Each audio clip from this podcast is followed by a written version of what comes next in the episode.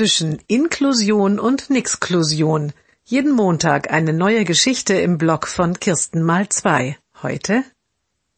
Das Papier ist grau. Umweltschutzpapier. Alle kopieren in der Schule alles auf graues Papier.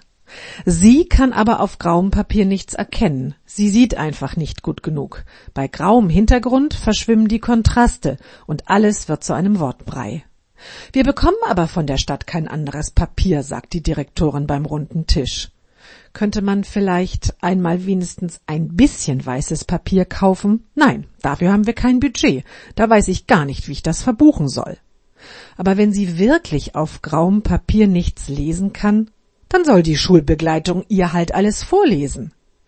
Der Schulrätin platzt der Kragen. Ich gehe jetzt ins Schreibwarengeschäft, kaufe eine Packung weißes Kopierpapier und gebe es hier im Sekretariat ab.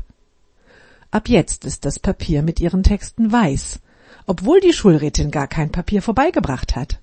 Nur ganz manchmal verirrt sich ein grauer Text ins Klassenzimmer, aber nach der nächsten Pause ist er meistens wieder weiß.